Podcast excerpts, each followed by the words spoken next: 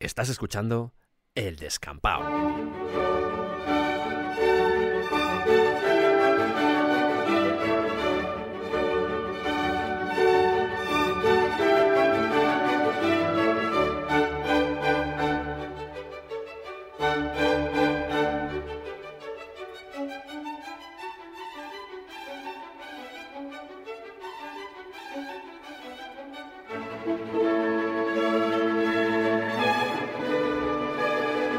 Bienvenidos al descampado.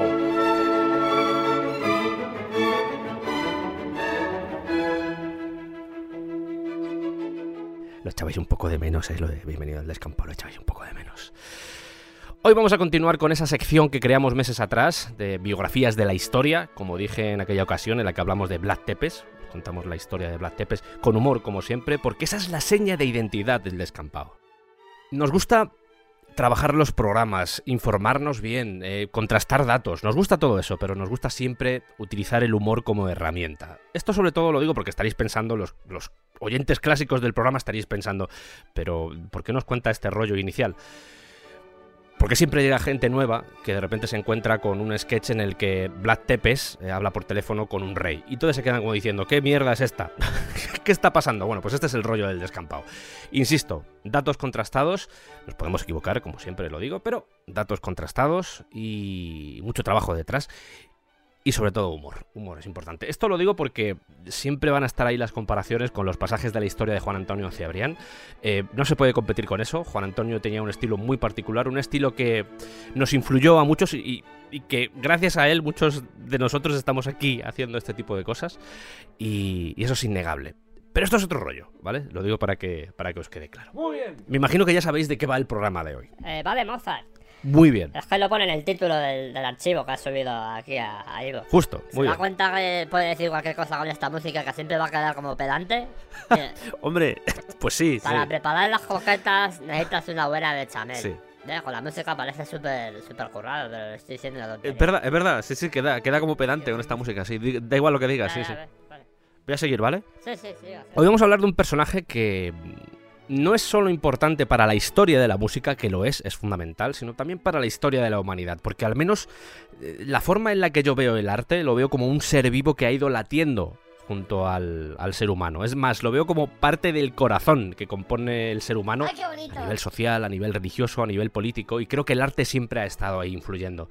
Es más, em, personajes como Mozart lo podemos encuadrar solo en el mundo de la música, pero creo que su arte, el arte musical, lo que él dejó, influenció a mucha gente. Y no estoy hablando solo de música, sino también de, pintura, de mm, literatura, de lo que fuera, incluso de cine. Y esa influencia siempre ha estado ahí. Por eso eh, me gusta ver este tipo de personajes que han sido tan importantes para, para pues, una materia artística, como puede ser en este caso la música. Me gusta verlos también como elementos importantes en la historia de la humanidad, al igual o al mismo nivel que puede tener cualquier monarca. Pues sin ir más lejos de Vlad Tepes o quien sea. Carlos V. O Carlos Me V. gusta mucho Carlos. Bien. Ay, Carlos V va a hacer un programa Sí. de Carlos V. No, va a hacer un programa. no. Cámbielo todo y haga un programa de Carlos V. Cal- No calma, calma, calma, calma. Hoy vamos a ir con Mozart. ¿vale? Ya, ya veremos lo que hacemos después, pero hoy vamos a ir con Mozart. Vale, no pasa nada. Y dicho esto, vamos a empezar ya con nuestro viaje.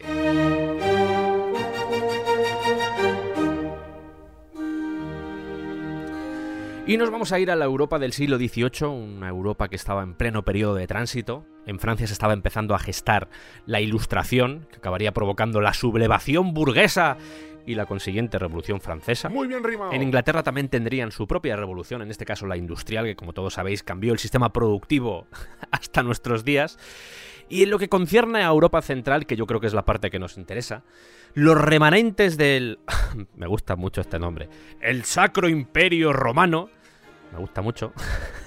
se habían dividido en pequeños principados que gozaban de cierta autonomía. No eran totalmente autónomos, pero casi. Salvando las distancias, sería como esas polis griegas, esas ciudades-estado griegas, pues sería algo así. Insisto, salvando las distancias. El tema es que entre esos municipios había mucha rivalidad porque cada uno quería tener una identidad propia. Pero todos venían del mismo sitio. Estamos hablando de, lugares como Salzburgo, como Viena, como Praga, que no dejaban de ser motores culturales porque la aristocracia que lideraba esos lugares se encargaba de que así fuera. porque les interesaba, porque había competición por ver quién tenía los mejores músicos o los mejores maestros de capilla. Yo os animo a que busquéis un mapa de cómo era el Sacro Imperio Romano. En algunos sitios aparece también germánico. Yo lo he visto de, varias formas, en realidad porque el origen es el que es. Pero lo podéis encontrar también como Sacro Imperio Romano Germánico, que es todavía como más largo y más potente. Y os animo a que busquéis un mapa para ver cómo estaba esa zona eh, pues justamente por el declive, que es más o menos en, pues yo creo que desde la paz de Westfalia, en el 1600, a mediados de 1600, y vais a ver la cantidad de diferentes pequeñas porciones de, de ciudades y de municipios, provincias, eh, es una locura, una auténtica locura. Porque sí, estaba el reino de Bohemia, estaba Silesia, pero el resto... el resto da mucho miedo, de verdad. Os animo a que, a que busquéis un mapa de la, de la época. Me vale con que busquéis principios del siglo XVIII, mediados del siglo XVIII, porque es, es, es increíble. ¿Cuál era el ambiente musical de esta época? Habíamos tenido un par de siglos con la música renacentista, en la que podemos destacar a gente, yo que sé, como por ejemplo Palestrina, sin más lejos. Después había llegado la música barroca. ¿A quién podemos destacar de la música barroca? Sí, lo habéis adivinado ya. A Bach, a Vivaldi, eh, a Monteverdi. Una época en la que pues empezó a surgir la ópera, empezó a surgir diferentes, las sonatas, por ejemplo, también surgieron con el barroco. Pero ¿qué tenían en común tanto el renacimiento, la música renacentista con la música barroca? Pues que en muchas ocasiones, por no decir la mayoría, estaban vinculadas al arte sacro, es decir, el que tenía lugar pues, en contextos religiosos o litúrgicos. El tema es que gracias a estas atomizaciones que habían sucedido, por ejemplo, en el Sacro Imperio Romano Germánico, eh, el poder de la iglesia o de los monarcas se había visto reducido, pasando más al control de la nobleza y de los aristócratas. ¿Seguía existiendo influencia por parte de la iglesia? Sí, existía. Pero el abanico se estaba empezando a abrir. Y de hecho, a mitad del siglo XVIII es cuando aparece un nuevo estilo, además del renacentista barroco. Recordamos que el barroco tuvo diferentes etapas porque estuvo el barroco tardío. Hubo evolución en el estilo, pero todo desembocó en el estilo clásico, en el clasicismo. Aquí yo me imagino que lo de música clásica, para nosotros todo es música clásica, pero en realidad viene de aquí, de, esta época. Gracias a gente como Mozart, después vendría Beethoven, después del clasicismo vendría el romanticismo, pero esa ya es otra historia. Estamos a lo que estamos, estamos en este siglo. De hecho, os voy a hacer una comparativa rápida de lo que era la música del Renacimiento, cuál era la música barroca, a qué sonaba, y cómo era la música clásica, la del clasicismo. Así, en plan rápido. Voy a usar tres misas, estas de Palestrina.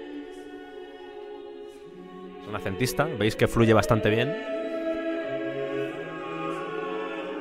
No hay instrumentación detrás. Ahora va a entrar la barroca, que es de Johann Sebastian Bach. Pues Hay más instrumentación. Vais a ver que las voces se van mezclando con los instrumentos. Van haciendo contrapunto, eso ya lo, lo explico otro día.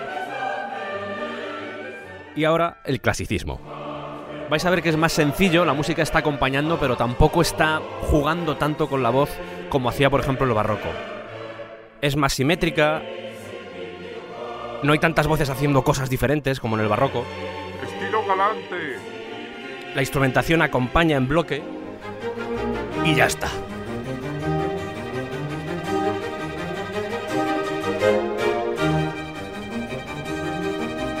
Si lo evaluamos a nivel matemático, la obra de Bach es impresionante, pero, pero sí se va notando que iban probando cosas nuevas y había gente que tenía nuevas ideas y poco a poco las iba aplicando, a pesar de que muchas veces el poder de la iglesia, en este tipo de casos, dijera, eh, ¿qué es esto? Esto suena un poco raro. Si a estas nuevas ideas le sumamos la competitividad que existía entre las diferentes ciudades-estado, e insisto, estoy hablando solo de Europa Central, no estoy entrando en Italia, que eso era otro mundo, o Francia, que también era otro mundo, estoy hablando de Europa Central, pues al final damos con, con esa serie de genios que fueron apareciendo a lo largo de estos siglos. ¿Por qué os estoy contando esto? ¿Por qué os estoy contando cosas de la música renacentista, barroca, etcétera? Porque creo que es importante entender el contexto, no solo a nivel histórico, sino a nivel musical, para que sepáis lo que representó la existencia este jovencito llamado... Carlos V. No, Mozart. Vamos a poner el foco en una de esas ciudades-estado, en una pequeña ciudad llamada Salzburgo, que está en la actual Austria, que en esa época era un arzobispado independiente del Sacro Imperio Romano Germánico, o de lo que quedaba de él. ¿Y quién nació allí? No nació Carlos V, nació Wolfgang Wolfgang. Amadeus Mozart, el 27 de enero de 1756. En la calle... Getreidegasse. Número 9. ¿Quiénes eran sus padres? Porque esto es muy importante. Su padre era Leopold Mozart y su madre Ana María Perlt. Las pronunciaciones, lo siento, ya lo he dicho alguna vez, no controlo mucho de alemán, va a quedar presente, o sea que, bueno, yo sé que en el fondo me queréis y me aceptáis así. Va a ser muy decadente hablar en alemán mal, pronunciar apellidos mal, pero bueno, yo haré lo que pueda, ¿vale? Bueno, teníamos a Ana María Perlt, que era hija de un jurista, era esto os puede parecer en principio, era familia de pasta, pues no, porque cuando su padre murió dejó un montón de deudas y la familia se vio sumida en la pobreza. Y así crecieron, de hecho, eh, tenían que vivir de la caridad y en condiciones a veces bastante deplorables. A la madre de Mozart siempre se la describe como siempre enferma, siempre estaba mal, yo me imagino que también parte de esa infancia dura que había tenido, pues le, le acabó pasando factura, de hecho, porque murió bastante joven, murió a los 58 años. ¿Quién era Leopold Mozart? Leopold Mozart era hijo de un encuadernador y ya desde pequeño mostró aptitudes para la música porque cantaba en el coro de la iglesia. Él estudió con los jesuitas y además destacaba porque era un buen estudiante. Entró a la Universidad de Salzburgo, donde estudió filosofía y derecho, y allí ya empezó a aparecer en producciones teatrales de estudiantes, como actor y cantante, y sobre todo empezó a destacar como violinista y como organista. La historia es que a los dos años de entrar a estudiar filosofía y derecho fue expulsado porque creo recordar que faltaba una clase y eso le sentaba muy mal y dijeron, ¿no vienes a estudiar? ¿Faltas a esta clase? Pues ala, ¡A por culo! fuera. En estos años vamos a ver que hay dos vertientes dentro del trabajo de un músico. Eh, yo creo que sigue incluso pasando a día de hoy. Eh, tenías la opción de conseguir un puesto como maestro de capilla o ayudante de maestro de capilla o ayudante de ayudante de maestro de capilla, que fuera, que eso te permitía tener un sueldo más o menos fijo, un sueldo y un puesto de trabajo que pues iba a estar ahí. Esa era una opción, es lo que sería a día de hoy trabajar en una empresa. Y estaba la opción freelance, que era el que se buscaba la vida, iba de corte en corte, mm, pues eh, se dejaba un poco la salud en intentar componer para este, para aquel, dar clase, sobrevivir como podía. Leopold siempre tuvo muy claro que quería pertenecer al club de la primera opción. Y de hecho, vamos a ver a lo largo del programa que lo que intentó durante toda su vida con Wolfgang, con Amadeus, fue intentar colocarle en algún sitio fijo. Tranquilidad, estabilidad. No quería líos, no quería tenerle por ahí danzando. Y precisamente después de, que le echaran de la universidad, estuvo de, de ayudante de capilla. Por ejemplo, el primer trabajo que tuvo fue con el conde Thurn Balsasina. Pero poco a poco, a medida que iba conociendo a gente, fue, fue escalando posiciones. El gran éxito, la forma en la que entró en la capilla de la corte de Salzburgo, que no os preocupéis, ahora os explico lo que consiste eso de la capilla, porque yo sé que sabéis lo que es una capilla, pero quiero explicar cómo funciona. Esto es un poco introducción, ¿eh? Entiendo que, que llevo igual unos 10 minutos hablando de Mozart, pero todavía no he hablado de Mozart. Pero creo que todo esto es muy importante porque es el reflejo de una época y tiene que quedar claro. Bueno, pues lo que os estaba diciendo, entró como cuarto violín de la capilla de la corte de Salzburgo, que en aquella época, por, por, por dibujar la situación, el arzobispo, el príncipe arzobispo, porque eran las dos cosas, era príncipe arzobispo, era el conde Leopoldo Antón von Firmian. Se ha quedado buena tarde. Poco a poco fue ganando importancia dentro de esta capilla de la corte, de la corte de Salzburgo, como os decía. Sigue escalando, sigue escalando y finalmente acaba con el puesto de vicemaestro de capilla, con otro príncipe arzobispo.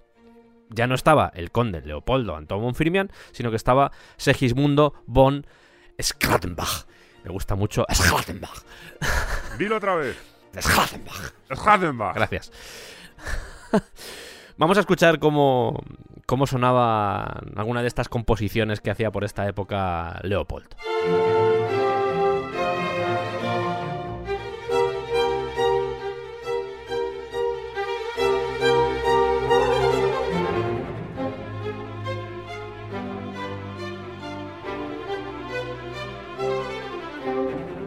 Bueno, os he dicho que era el vicemaestro de capilla en la corte. vamos a entrar un poco en qué es esto de ser maestro de capilla o maestro di capella, o en alemán, Kapellmeister. Kapellmeister. Eso. ¿Cuáles eran las características principales que tenía que tener un maestro de capilla? En primer lugar, tenía que tener experiencia, tenía que ser un músico experimentado, un compositor, alguien que fuera capaz de gestionar a los instrumentistas y a las voces que se encargaban de la música sacra, por ejemplo, yo que sé, cuando había oficios en las iglesias, pero también de la música profana que podía haber en las fiestas de la corte. Tenía que ser capaz de gestionar todo eso. Lo de capilla, a pesar de que nos pueda parecer que es meramente religioso, implicaba más cosas, porque capilla, una capilla de música o capilla musical, era una estructura que se encargaba de organizar y se encargaba de dotar de existencia a la música dentro de una institución, en este caso, por ejemplo, la corte de Salzburgo. Pero que también pueden estar vinculados a la nobleza, por ejemplo, o a la iglesia, en una catedral, en un monasterio, en un convento, donde fuera. Lo de cantar a capela, lo de a capela viene de aquí. De hecho, es como se llamaba a la música destinada a las capillas lo que viene a ser la polifonía renacentista, que lo llamaban así para diferenciarlo de los conciertos barrocos. Y diréis, ah, vale, lo de a capela viene de aquí porque solo había voces. Pues no. Vaya. Eso es una interpretación que viene del siglo XIX, que es errónea, porque al no mencionarse el uso de instrumentos se dio por hecho que no lo sabía, que solo eran voces. Pero sí había instrumentos, había instrumentos que doblaban a, a las voces, a veces sustituían las partes cantadas, pero había instrumentos. O sea que cuando, di- cuando decimos lo de a capela, en realidad estamos diciéndolo mal, porque a capela quiere decir que hay instrumentos, solo que es en la capilla. Para que veáis a veces cómo se erosiona el lenguaje y cómo a veces una mala interpretación puede llegar hasta nuestros días. Tenemos a los padres de Mozart, a Leopold y a Ana María. Ambos tienen siete hijos, pero debido a la mortalidad de la época, que era, importante, sobre todo la mortalidad infantil, pues de esos siete hijos solo sobreviven dos. María Ana Walburga Ignatia Mozart, apodada como Nanner, que nace en 1751, y como os decía antes, Mozart en 1756. El nombre de Mozart completo es Johannes Chrysostomus Wolfgangus Theophilus Mozart. Y Mario Isabel también. No, María Isabel no. Mario Isabel, Wolgangus, Teófilo, No. Mario Isabel. Y... No, y Carlos V tampoco, oye, que ya Yo sé. no iba a decir nada. Sí, lo iba a decir. no iba a decir lo iba a decir, no, no, no. lo iba a decir. A ver, por partes. Johannes Crisóstomus. ¿Por qué Johannes Crisóstomus? ¿De dónde viene eso? Bueno, pues porque el 27 de enero era San Juan Crisóstomo. Normalmente en esta época se solía coger el santo del día en el que nacías y se ponía en tu nombre. Wolfgangus. O Wolfgang. Se puede ver de las dos formas. Era el nombre de su abuelo. El jurista que había dejado el pufo a la familia, ese, ese mismo. Teófilus. ¿De dónde venía eso de Teófilus? Bueno, pues eso viene del padrino de Mozart, que era Johannes Teófilus Bergmai. Y me diréis, mm, ¿has dicho? Espérate. Johannes Crisóstomus, Wolfgangus Teófilus Mozart. ¿Y lo de Amadeus? ¿O lo de Amadeo? ¿Dónde está eso? No, no aparece por ningún lado. Teófilus se deriva del griego y puede interpretarse como amante de Dios o amado por Dios. Amadeus sería la versión latina de Teófilus, de ese nombre. Tenemos a un Leopold, que está como vicemaestro de capilla, que acaba de publicar, el mismo año del nacimiento de Mozart, acaba de publicar un tratado sobre violín, de interpretación de violín, que es bastante exitoso, pero que a medida que va viendo crecer a sus hijos, se empieza a enfocar en ellos y en su educación. Empieza por Nanner. Y aquí hay una cosa que me llama poderosamente la atención, porque mm, al menos en la documentación que yo he encontrado, dicen que empieza a tomar clases a los 7 años y me extraña, sobre todo por el contexto que tenía en aquella casa, por el contexto que había, me extraña que fuera a los 7 años. Pero bueno, vamos a creernos que fue a los 7 años. Su hermano, el pequeño Mozart, en aquella época, pues imaginad, tenía 4 años y medio menos que ella y asiste a las clases de su hermana embelesado. Se queda flipado con lo que ve. Estoy flipadísimo. De hecho, la imita en el aire, a veces se acerca al teclado y empieza a tocarlo, empieza a porrearlo. Y el padre empieza a darse Mira, cuenta de que pues, el niño tiene interés mira, por el mira. instrumento. Mira, El... mira, mira, mira, mira, mira. ¿Pero Mira. qué hace tocando la canción de MacGyver? Pues porque soy Mozart. ¿Y por qué habla así si tiene cuatro años? ¿Eh? Eso ya no lo sé. ¿Puede parar, por favor? Vale, vale, vale, vale. Estoy ya, ¿eh?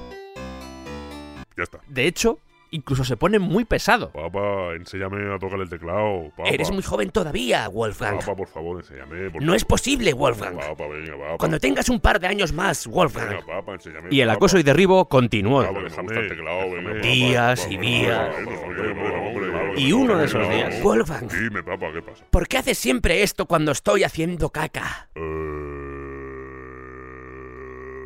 Vaya, me ha cambiado la voz. Así que después de este acoso y derribo que hace el niño con su padre, Papá. el padre dice, oye, venga, vale, yo te enseño. Y empiezan como si fuera un juego, eh, tocando minuetos, piezas sencillas, y pronto se da cuenta del talento de los dos hermanos. Y digo de los dos hermanos, porque Nanner siempre ha quedado como desdeñada por, ser hermana de Mozart, porque siempre ha destacado más el pequeño Mozart. Pero tenemos que entender también que Nanner fue un poco víctima de esta época.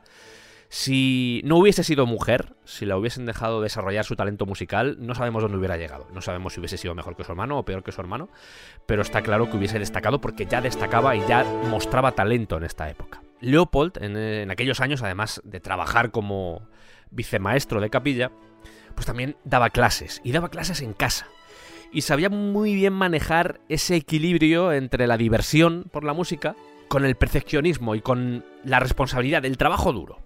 Desde estas edades tempranas ya empezó a, a, interesarse en ser el guía, en ser el guía de los dos hijos. Lo que os comentaba antes de intentar encontrar un futuro, sobre todo para Mozart, porque como os he dicho, el futuro de la niña iba a ser más, pues más de la época. Es decir, cásate y ya está, y reprodúcete. En el caso de Mozart sí, era como quiero que mi hijo esté de. ya no en un puesto como el mío, de vicemaestro de capilla, sino ya maestro de capilla, y hay que luchar por ello. Muy bien. Y eso sería una obsesión. Ya no solo quería construirles musicalmente como artistas, sino también como seres humanos. Y eso influenció mucho lo que fue la carrera y la vida de, de Mozart. Tenemos que entender que no solo les enseñaba música, sino que también idiomas, eh, pues el resto de asignaturas que podían tener por aquellos años, todo eso se lo hacía el padre. Y el padre, insisto, era experimentado y supo ver, por parte de, de Mozart, del niño, supo ver un interés desmesurado. Quería más conocimiento, absorbía de una forma muy rápida. Le ponía ejercicios, pero el niño quería más, los quería más difíciles. Esto es importante. Existen evidencias de que el pequeño Mozart, de que Amadeus, trabajaba duro para avanzar más allá de lo que le enseñaban. Es decir, había una iniciativa propia. Y claro, Leopold dice, "Mm, eh, yo creo que aquí puedo sacar algo interesante para mí y para el niño. No sé, hay muchas leyendas de esta época, como por ejemplo que cogió un día un violín y empezó a tocarlo sin haber aprendido, sin haber tenido ningún tipo de, de lección.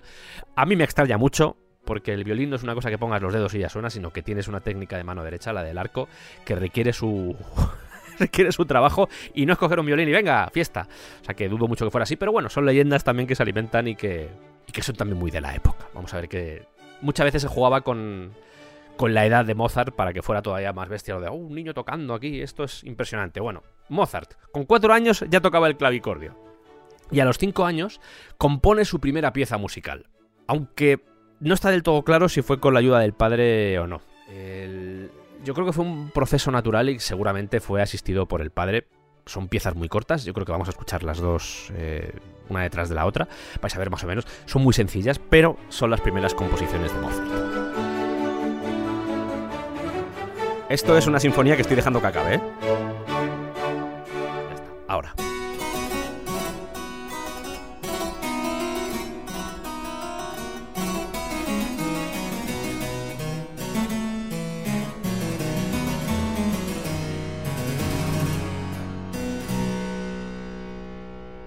Esta sería la primera. Vamos con la segunda.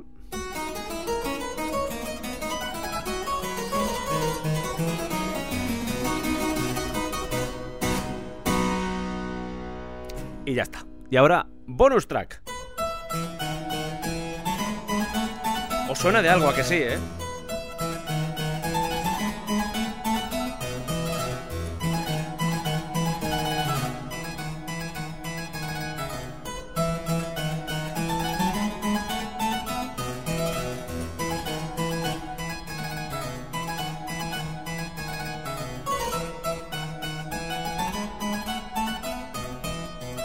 Mozart por esta época todavía no sabía escribir notaciones y su padre le ayudó, o sea que me imagino que durante el proceso pues algo, algo metería también.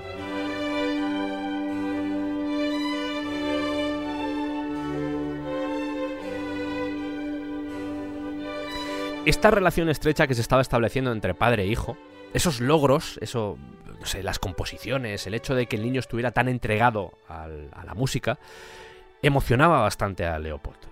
De hecho, se cuenta que, que le hacía llorar, que se emocionaba al ver a su hijo tan, tan embelesado y tan metido en ese arte que él tanto amaba. Después del clavecín, iría por el piano, iría por la- el órgano, iría por la viola. Era un niño que podía leer a primera vista, Partituras. tenía una memoria prodigiosa y sobre todo eh, le gustaba improvisar. Y eso, eso era muy importante, vamos a ver que va a ser muy importante en la carrera de Mozart, esa capacidad para improvisar y sacar melodías, que era lo que en cierto modo marcaba la diferencia con otros músicos. Aunque siempre se ha visto, y esto es normal también, que Leopold lo que buscaba era sacar rédito económico de sus hijos, que obviamente los sacó, menos del que os pensáis, pero lo sacó. Leopold creía, por sus creencias religiosas, que el don de su hijo era de origen divino y que su función como padre era cultivar ese don y proclamar el milagro al mundo, ya no como un deber hacia su hijo, hacia sí mismo, su familia, sino como un deber hacia su país, su príncipe y su Dios. Le llamaba, para que os hagáis la idea, le llamaba el milagro que Dios dejó nacer en Salzburgo. Papa, digo. Papa. Y por esa razón, eh, cuando los dos niños tienen corta edad, de hecho, por esta época Mozart tiene 6 años y Nanner tiene 11 años, dice, ¿y por qué no lo muestro a la alta sociedad europea y así ven todos este dot divino, este, estos dos niños que son el orgullo del país? El arzobispo, por esta época, Schlattenbach, le dice, oye, me han dicho que te quieres ir con los niños, pero tú tienes aquí un puesto de, de vicemaestro de capilla. Y Leopold dice, oye, sí, ya, ya lo sé, pero si me das un permiso, ten en cuenta que esto va a ser muy importante, no solo para la corte de Salzburgo, sino también para ti y para Dios. Yo creo que es, todos salimos ganando, ¿no? Y el arzobispo dice, pues oye, es verdad. Venga, te doy el permiso y os podéis ir de gira. Y aquí empieza la primera gira europea, el European Tour 1762, que es cuando se van de gira. Y, mm, y es interesante porque Leopold quería empezar este viaje lo más pronto posible porque era como cuanto más jóvenes sean los niños, más lo van a flipar en las cortes y más dinero podemos sacar. Porque el plan era este, al final era recorrer el mayor número de cortes posibles en Europa y, y pasar por las grandes capitales que os mencionaba antes de la cultura, pues como puede ser por ejemplo Viena o Praga. Para esto, Leopold tenía una serie de contactos musicales que había establecido gracias a su puesto como, como vicemaestro de capilla, y lo que hace es vestir a su hijo como si fuera pues, un ministro y a su hija como si fuera una princesa. Y los lleva por ahí, los lleva de gira. Eh, aquí quiero hacer un alto en el camino porque Mozart siempre se ha puesto como un ejemplo del clásico niño prodigio. Pero los hermanos Mozart no fueron los dos únicos niños prodigios de la época. De hecho, estamos hablando del siglo XVIII y en esa época se fomentaba bastante el hecho de que hubiera niños prodigio. Había cientos de casos similares. Eh, os pongo ejemplos. William Crotch, en 1778, ya daba conciertos de órgano y tenía tres años. El violinista Thomas Linley, que era de la misma edad de Mozart, de hecho sus vidas se, se mezclarían en un punto, y que murió demasiado joven, era un, también era un talento, era, era descomunal. O sin ir más lejos, otro organista, Siegmund Bachmann, con doble N, que también era un niño prodigio. Y digo que quiero hacer un alto en el camino porque, porque hay que explicar esto. Eh, hay que entender que desde su nacimiento Mozart estuvo expuesto a música constantemente. Su padre daba clases en casa, así que durante el día escuchaba a los alumnos aprender nuevas canciones y por la noche escuchaba cómo aprendía su hermana. Le gustaba la música, pero también tenía curiosidad por esa música y sobre todo también tenía celos por el afecto que despertaba su hermana por aprender esa música en su padre. Y no solo su hermana, sino el resto de niños que estaba ahí. Veía a su padre emocionado cuando una pieza salía bien. Entendió que el hecho de tocar, el hecho de, de aprender canciones, hacía feliz a su padre y ató cabos. era un niño que buscaba el afecto continuo en, en los diferentes, en las diferentes biografías que han salido de Mozart. Siempre se comenta eso. Estaba siempre buscando la aceptación de los demás, buscando el cariño, buscando el amor.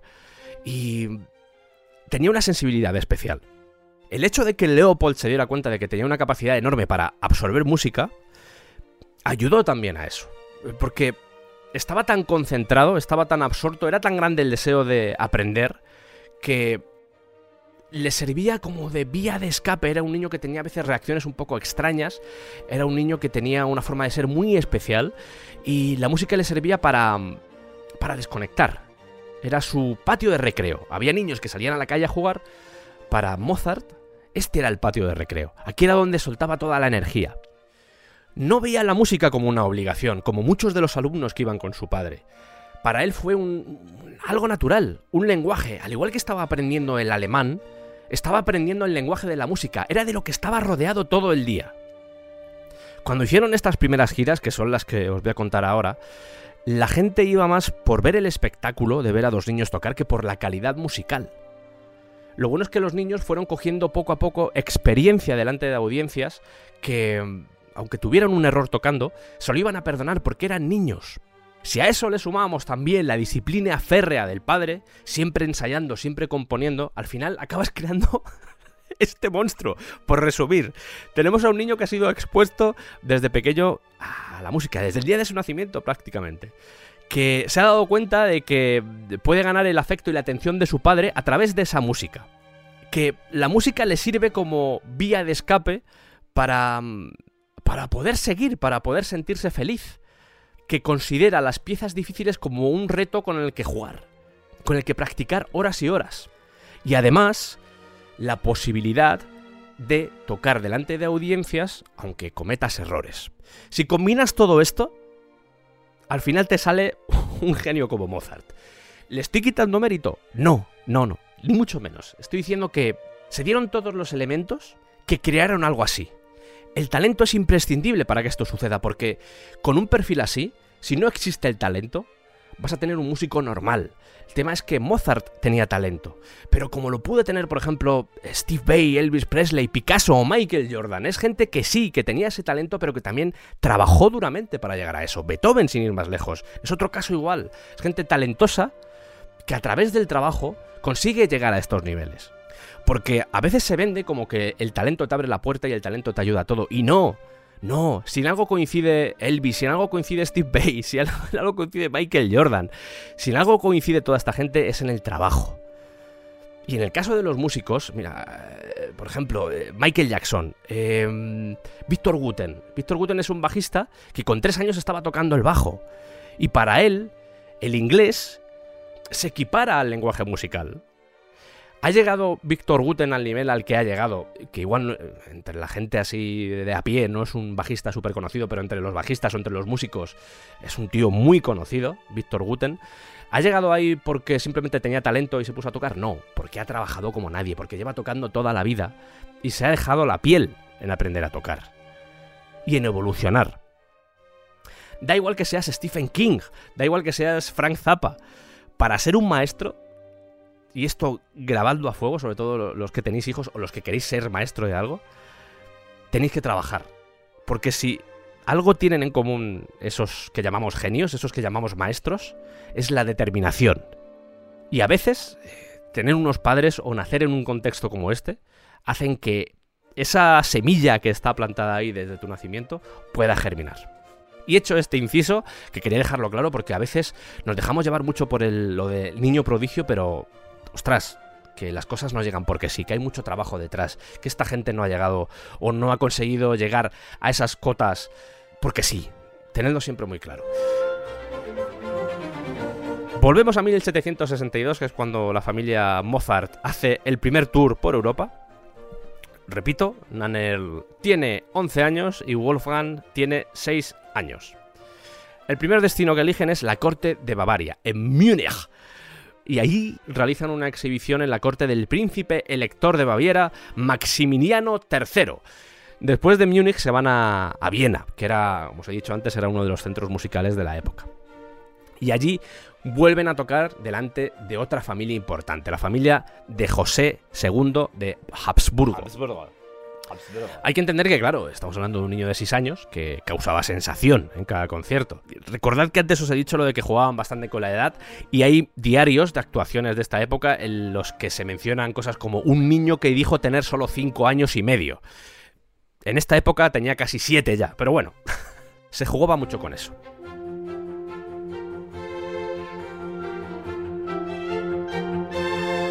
Para que podáis visualizar lo que podía ser un concierto en aquella época, por lo menos la formación que llevaban, eh, se podía ver a Leopold tocando el violín, a Mozart tocando el clavecín y a la hermana cantando. Esto podía variar, eh, a veces eh, Mozart cogía el violín, la hermana tocaba el clavecín, incluso a partir de cierta época todo consistía en a ver cómo podemos putearles.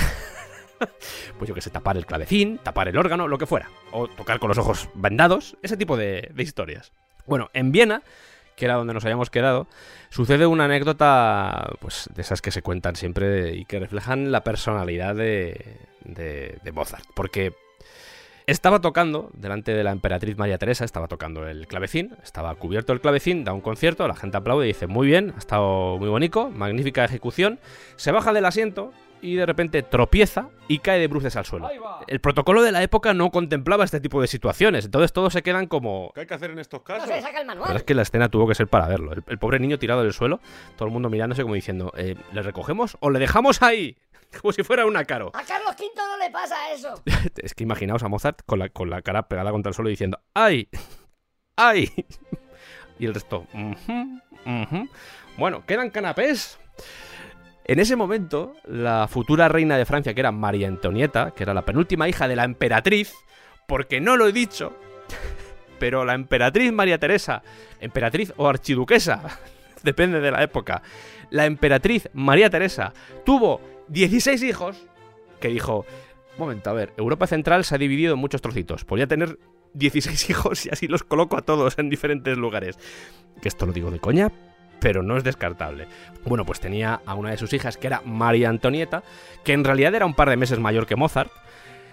Esta niña se saltó el protocolo y acudió a levantar al pequeño. Y este, pues eh, emocionado porque alguien le había hecho caso, le dio un achuchón de estos potentes. Y él le dijo... Oye, yo prometo que me voy a casar contigo. Y todos diciendo, pero ¿cómo que ha dicho el nano este? Me voy a casar contigo. Mozart súper emocionado. Es muy guapa, me gusta mucho. Voy a casarme contigo. Bueno, al final no sucedió, ya lo sabéis. Y no hace falta saber mucho de historia para saber cuál fue el, el final de María Antonieta. Ya lo sabéis.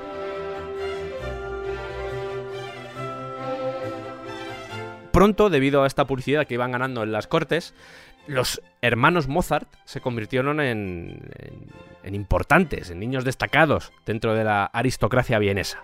Y empezaban a hacer eh, actuaciones asiduas. De hecho, eh, por esta época ya empezó algo que iba a ser también, iba a suceder bastantes veces, que era eh, que Mozart, en realidad le pasaba a los dos hermanos, eran dos hermanos bastante enfermizos, caían enfermos bastante rápido, también el tipo de vida que llevaban era complicado, sobre todo en esta época, pero en estos años, Wolfgang cayó enfermo de escarlatina. Este primer viaje, este primer tour por, por Europa, termina el 5 de enero de 1763 cuando la familia vuelve a Salzburgo. Había sido un viaje interesante, había funcionado bien, estaban contentos y por esa razón ese mismo año, en junio, dicen, oye, esto ha funcionado, nos vamos de gira más larga y se van tres años y medio de gira. Venga, qué gratis. En este caso intentan llegar a más sitios. Pasaron de nuevo por Múnich, pero también por Mannheim, París, Londres, La Haya, Zúrich y en todos estos lugares cosechando, cosechando bastante éxito. ¿Recordáis que al principio os he dicho lo de que, que muchas veces este tipo de genios, este tipo de gente influye en otros ámbitos artísticos? Bueno, pues Goethe, Johann Wolfgang von Goethe, el autor de Fausto, vio a Mozart en un concierto y se le quedó grabado en la memoria. De hecho, lo, él mismo lo proclamó como un genio. Goethe por aquella época tenía 14 años, era más o menos por la época de estas giras, y Mozart tenía 7 años. Y dijo algo muy bonito de Mozart, que era que era capaz de crear obras que poseían la capacidad de tener consecuencias y de durar, de permanecer en tu vida. De hecho, le comparó con Shakespeare o con Rafael, o sea, le tenía en alta estima. En su Fausto, cuando hizo su Fausto, él señaló que, que le hubiese encantado que Mozart hubiese puesto música a ese Fausto, porque era el único músico sobre la faz de la Tierra que podría haberlo hecho. Típico anuncio de esta época, para que veáis más o menos de, de lo que se estaba manejando, lo que se estaba hablando de los hermanos Mozart. La muchacha tocará las piezas más difíciles de los principales maestros Ajá. y el muchacho realizará una improvisación no solo en el fortepiano, sino también en el órgano, en todas las claves, Muy bien. incluso en las más difíciles que puedan pedirle. Muy bien. Y por supuesto, con el teclado completamente cubierto por un paño. Esto era lo que se vendía en la época. Por seguir un poco la historia de esta gira, porque es importante, el 18 de noviembre de 1763, la familia Mozart llega a París, que era eh, posiblemente el centro musical más importante de esa época, o al menos uno de los más importantes, sobre todo porque también era una ciudad que tenía gran poder eh, estratégico. Había mucha riqueza y mucha actividad intelectual. Eh, Tenéis que entender que era la época, estaba germinando la ilustración y, y eso se notaba en las calles. En Versalles, la familia tiene contacto con, con la famosa cortesana, con la amante de Luis XV, Madame de Pompadour. Pompa, pompa, Pompadour, pompa, pompa, Pompadour. En recuerdos posteriores, en las- los escritos que dejó Nanner, describió que Wolfgang eh, permaneció en pie sobre una silla para ser examinado por Madame de Pompadour. Como Mozart era muy cariñoso, la quiso abrazar, se quiso lanzar hacia ella, y ella dijo, no, que me arrugas el traje. Muy bien. No pasa nada. Fue aquí, mientras estaban en Francia, donde tomaron la decisión de ir a Londres. Seguramente por el consejo de los músicos que habían conocido en, en Francia. Les dijeron, oye, en Inglaterra este tipo de cosas eh, las van a recibir bien. Este tipo de, de, de llevar a niños así un poco, un poco de feria, seguro que les gusta. Y en este viaje, en este viaje a Londres, Mozart conoció a alguien importante en su carrera, como fue Johann Christian Bach, que era hijo de Johann Sebastian Bach, que también fue un hombre que se le produjo mucho. Y dada esa capacidad de Mozart para absorber todo lo que tenía, todos estos viajes le iban sirviendo de, de aprendizaje, porque si por ejemplo escuchaba algo de Johann Christian Bach, decía, oye, ¿puedo intentar hacer algo similar? Y a base de trabajo lo iba consiguiendo. De hecho, ya, en- ya empieza a hacer las primeras composiciones importantes. Eh, gracias a estas e- experiencias en Londres, gracias a estas experiencias también, ¿por qué no decirlo en París? Empieza a enfocarse más en mejorar como compositor que en su carrera como, como músico, como instrumentista. De hecho, a los ocho años compuso su primera sinfonía, supuestamente con su padre, que era el que le ayudaba a transcribir. Yo me imagino que esto de, que le ayudaba a transcribir, sobre todo era un tema de a la hora de hacer las partituras, porque los instrumentos, hay instrumentos, no voy a entrar en esto porque es un poco complicado, pero eh, hay instrumentos que son que están transpuestos. Entonces, la forma en la que tú escribes esas notas no es la notación real, sino la que tiene que entender el músico que lo está leyendo. Para que os quede así, cuando tú quieres escribir una orquesta, tienes que controlar todas las claves y saber cómo cada instrumento tiene que sonar. Eh, si queréis leer sobre ello, transposición. La primera sinfonía, como os he dicho, con 8 años y el primer oratorio con 9. Igual esto de irse de gira os parece muy bonito, muy maravilloso, eh, qué guay, nos vamos de gira y, y vivimos de maravilla, pero la realidad se aleja bastante de eso porque viajar de corte a corte, tocar para los nobles, tocar para la realeza, no es tan bonito como, como puede parecer, porque los viajes eran duros, estamos hablando de una época que tenía los medios que tenía. Y estamos hablando de que son muchos kilómetros, porque podéis verlo, estamos, eh, se movieron desde Salzburgo hasta Múnich, luego París. eh, es una serie, es un viaje muy complicado. Y luego tampoco recibían tanto dinero como para poder vivir bien de ello, porque eh, mucho del dinero que recibían lo utilizaban para poder viajar, para poder comer, para curarse de enfermedades, porque algunas casi acaban con los niños, y, y todo esto fuera de tu hogar. No eran años fáciles para moverte por el mundo, moverte a estos niveles, sobre todo con una familia, porque eran en plan, pues, como si fueran nómadas, básicamente.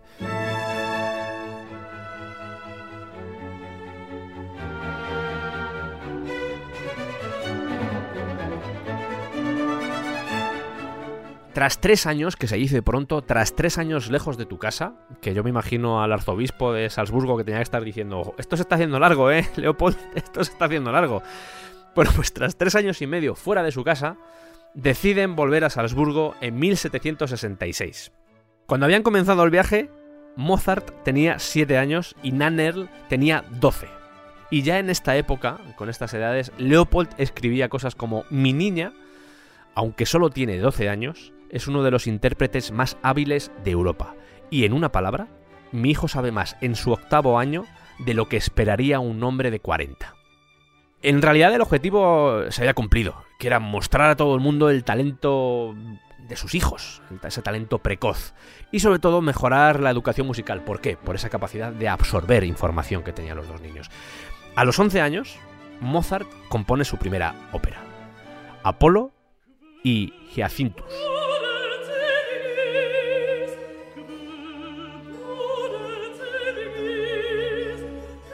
No pasa mucho tiempo hasta que dicen, oye, ¿qué hacemos? ¿Nos vamos otra vez de viaje? La verdad es que no nos apetece mucho, No papá. apetece. Que sí, hombre, que sí, que, que luego lo pasamos bien, ¿a que sí? La verdad es que no. Pero, no. a ver, ¿no, no queréis, de verdad, no queréis? Si, si viajes, em, vamos a las casas Ya, reales... pero los viajes de medio no nos gustan, que tenemos ahí que dormir con ratas y no, Sí. no está bien, no, no nos acaba de gustar. ¿Y si os lo propongo poniendo voz de youtuber? Ah, entonces sí, Entonces entonces sí. entonces sí.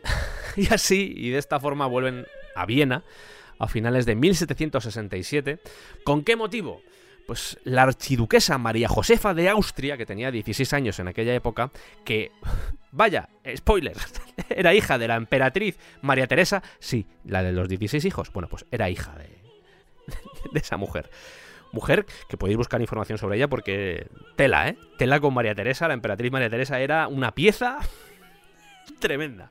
Bueno, esta boda, este matrimonio, prometía pues muchos actos festivos, mucha fiesta, y eso, eso para los músicos es una maravilla, porque era como, hay que hacer, pues yo qué sé, por poner un ejemplo, la música del baile, la música de la que va a sonar pues, en la corte, todo eso tiene que hacerlo alguien.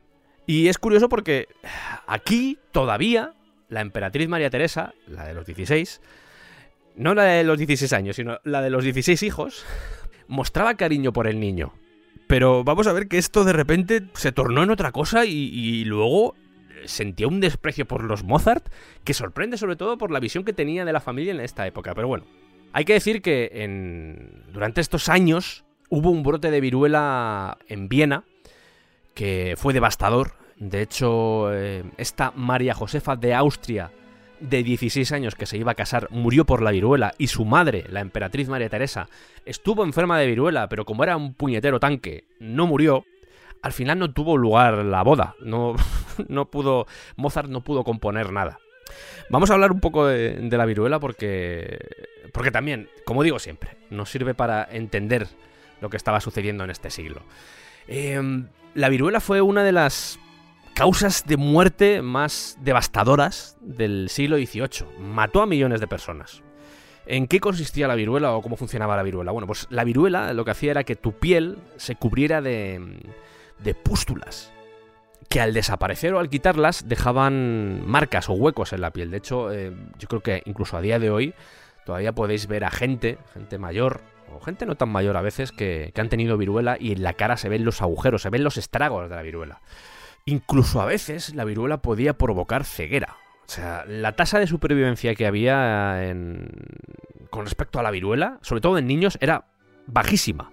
¿Qué medidas o qué medios utilizaban para luchar contra esta enfermedad? En esta época no existían las vacunas, existía una cosa que se llamaba inoculación, que no es lo mismo que la vacunación. Lo que hacía era cogerse el virus de pústulas de enfermos de viruela y eso se inoculaba en el paciente. Así, en plan vivo, a lo salvaje. ¿Qué pasaba? Que esto entrañaba ciertos riesgos, porque era como contagiarte de viruela a un nivel bajo, pero aún así seguía siendo viruela. Y claro, mucha gente moría. Y a Leopold le dijeron, oye, estamos todos aquí con viruela, mm, deberías inocularte tú y seguramente toda tu familia. Y Leopold decía, mm, eh, además hay un un texto que es literal suyo que decía, tratan de convencerme de que inocule al niño con viruela. Pero como les he expresado claramente, mis aversiones a esta impertinencia me han dejado en paz. Aquí la inoculación es una moda, pero por mi parte dejaré el asunto en manos de Dios. Depende de su gracia si Él desea mantener el prodigio de la naturaleza en este mundo en el que Él lo ha situado o llevárselo consigo. Tío muy creyente, como podéis ver. Justo en esta época, justo en la época en la que estaba haciendo estragos la viruela, la familia Mozart había alquilado una- unas habitaciones y se horrorizan cuando se dan cuenta de que tres hijos del casero enferman de viruela. ¿Y qué hace Leopold? Dice, Wolfgang, nos vamos. Oye, que te dejas aquí a la familia. Nos vamos. Sí, esto sucedió. Se llevó al pequeño Mozart y dejó a la mujer y a la hija allí, en las habitaciones alquiladas, donde estaban los niños con viruela. Like coconuts. ¿Volvió seis días después? Sí, volvió seis días después. Pero en primer lugar, las dejó allí. Cosa que está muy fea. Juntos, toda la familia abandonaron la ciudad y se dirigieron al norte, a lo que sería la actual República Checa, para que lo, para que lo encuadréis. Y fue allí, en Olomouc, donde Mozart empezó a mostrar los primeros síntomas de la viruela. Por suerte fue tratado por un médico, el médico personal del conde Leopold Anton Podstaski, pero aún así eh, Wolfgang perdió la visión durante nueve días. Eh, en esa época aprovechó para, pues, por ejemplo, para aprender trucos de cartas, aprendió esgrima también mientras se recuperaba, y poco a poco eh, fue mejorando. El tema es que mientras estaba mejorando Amadeus, la hermana también cayó enferma, y por suerte no falleció. Así que teníamos a estos dos niños que ya estaban inmunizados porque ya habían sufrido la viruela, que en sus rostros quedaban rastros de esa viruela, pero que habían sobrevivido a esta epidemia. Hay que decir ya por cerrar este tema de la viruela que la vacunación llegó a Viena alrededor del 1800. Estamos hablando de que todo esto estaba sucediendo en 1767, 1768, para que os deis cuenta de que todavía tardaron en llegar las vacunas. Y sorprende porque la viruela se consideró finalmente erradicada en 1979. Hace nada, hace 40 años.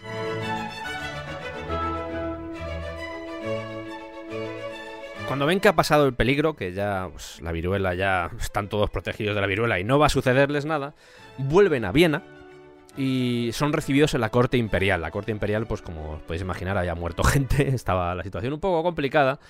Y Leopold, que estaba bastante obsesionado con que su hijo consiguiera cosas, fueran las que fueran, conseguir cosas, se cabreó con el compositor de la corte, que era Gluck. Se cabreó con él porque quería colocar la ópera como fuera y al final hubo cierto choque. Y esto ya empezó a mm, ensuciar el nombre de los Mozart, sobre todo en Viena. Sobre todo en Viena.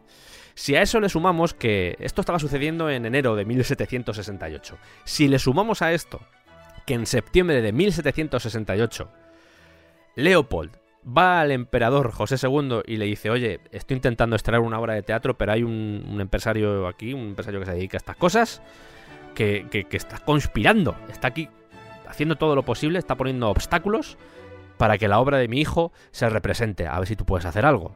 La obra al final se estrenó en Salzburgo, no en Viena. Y Leopold, gracias a, este, a esta serie de cosas que en realidad tampoco es que sean muy importantes, pero estamos hablando de, de- una corte, estamos hablando de nobles, estamos hablando de la aristocracia y el tema de lo de la ofensa se tomaba no, no más en serio que ahora, porque ahora la ofensa ya es, está desproporcionado, pero en esta época este tipo de cosas, este tipo de detallitos se consideraban ofensas. Esto llega a oídos de María Teresa, que había sobrevivido a la viruela, y yo no sé cómo le quedaría la cabeza después de la viruela, y lo que hace es poner una cruz, una cruz, bueno, tachar, tiene, imaginaos el, el típico, la típica imagen de, de las películas de detectives que tienen una pared llena de fotos, bueno, pues tienen la foto de los Mozart y marca con una X cada una de las fotos. Pues eso hace María Teresa, alias la tanqueta. Tanque, tanque, tanqueta, tanque. No, no queda bien, no queda bien. Leopold y Mozart pasan un año en Salzburgo, un año relajados, diciendo, ok, hemos hecho muchos viajes, yo creo que es el momento de descansar. Eh, Nanner ya no va a salir de gira, ya ha alcanzado los 18 años, ya pues, está en edad de casarse con alguien, ya no, no le van a permitir tocar en público, repito, ya no le van a permitir tocar en público, era una costumbre de la época, eh, ahora nos parece una mierda, y es una mierda, efectivamente, pero en este siglo, pues era algo normal. ¿Qué habría conseguido? Como he dicho antes, nunca lo sabremos, pero seguro que hubiese molado mucho. Bueno, en diciembre de 1769, Wolfgang, y su padre, porque ya dejan a. al igual que había pasado con lo de la viruela, lo de mamá, eh, hermana, os quedáis aquí. que yo voy con papá, que me quiere sacar de aquí. No sé por qué, pero vosotras os quedáis aquí con la viruela. Bueno, pues en esta época ya empiezan a viajar padre e hijo solos. ¿Y cuál era el objetivo que tenían ahora? En los anteriores viajes, ellos habían intentado tener contacto o viajar a Italia, pero la cosa estaba complicada. Y el objetivo de esta nueva gira que iba a crear Leopold era Italia, centrarse sobre todo en Italia, porque sabía que allí estaban sucediendo cosas muy chulas.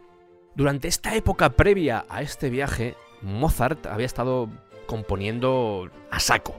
Y eso hizo que mm, el arzobispo, en aquella época, Sigmund Christoph von Schradenbach, que era el, el patrón de, de Leopold, pues estuviera feliz con que otra vez... De nuevo, Leopold, ¿te vas otra vez de viaje? Sí, me voy con mi hijo. Joder, es que estás todo el rato por ahí. ¿O no, no vas a venir a currar nunca o qué? No, estoy con mi hijo. Ah, pero no sé, unos mínimos, ¿no? Si te pongo voz de youtuber, ¿me dejas ir? Hombre, así sí. Que Dios te bendiga.